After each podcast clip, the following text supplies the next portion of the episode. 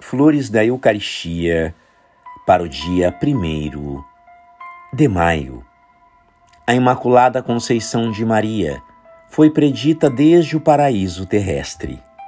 A Santíssima Virgem é aquela mulher privilegiada que, com um calcanhar, esmagou a cabeça da serpente infernal. Na criação de Maria Imaculada, Deus alcançou a maior vitória sobre o demônio.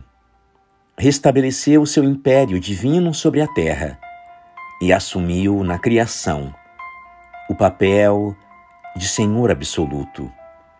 Nós, adoradores, devemos ainda considerar, no mistério da Imaculada Conceição, que Deus preservou assim Maria, porque desejava habitar nela e queria encontrar um santuário puro e perfeito. Oh, com quanto prazer o Verbo contemplava essa morada, cujos adornos eram feitos por ele mesmo, e a qual se precipitou com passos de gigante.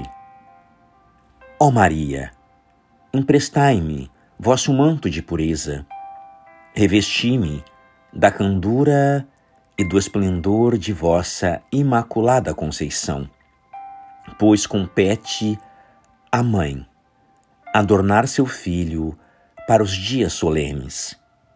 Revestido por vós, ó Maria, serei bem acolhido por Jesus, que virá a mim com prazer.